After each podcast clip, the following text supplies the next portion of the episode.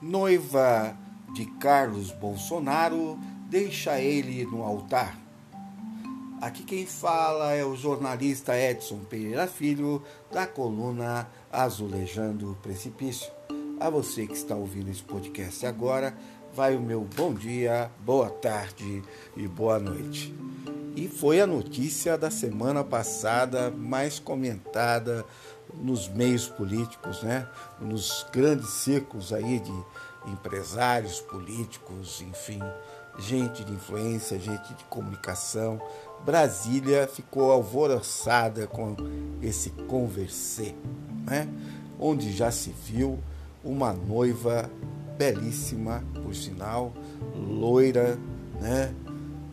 moradora no Paraná, de família ilipada, família assim, sem nenhuma contestação, né? Gente proba, dinheiro.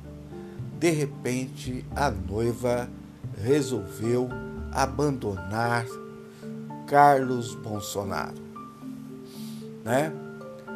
A moçoila chegou a fazer uma alegação até certo ponto muito engraçada, para não dizer outra coisa. Eu sempre falo para não dizer qualquer coisa, mas essa é assim, é, passou das contas.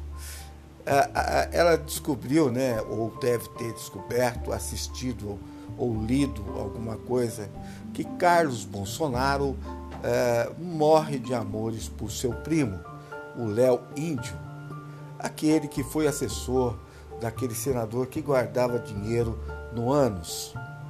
Aliás, é uma coisa, é uma prática na família bolsonarista, já que o Léo Índio diz que aprendeu com o clã Bolsonaro e ensinou aquele senador a fazer isso. Né? Mas voltemos aqui. A noiva descobriu que é, Carlos Bolsonaro gosta de uma outra fruta, né?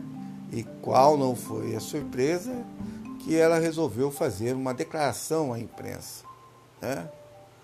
É, lá no meio da fala, ela diz assim: Eu sinto que não estou preparada ainda para casar, né?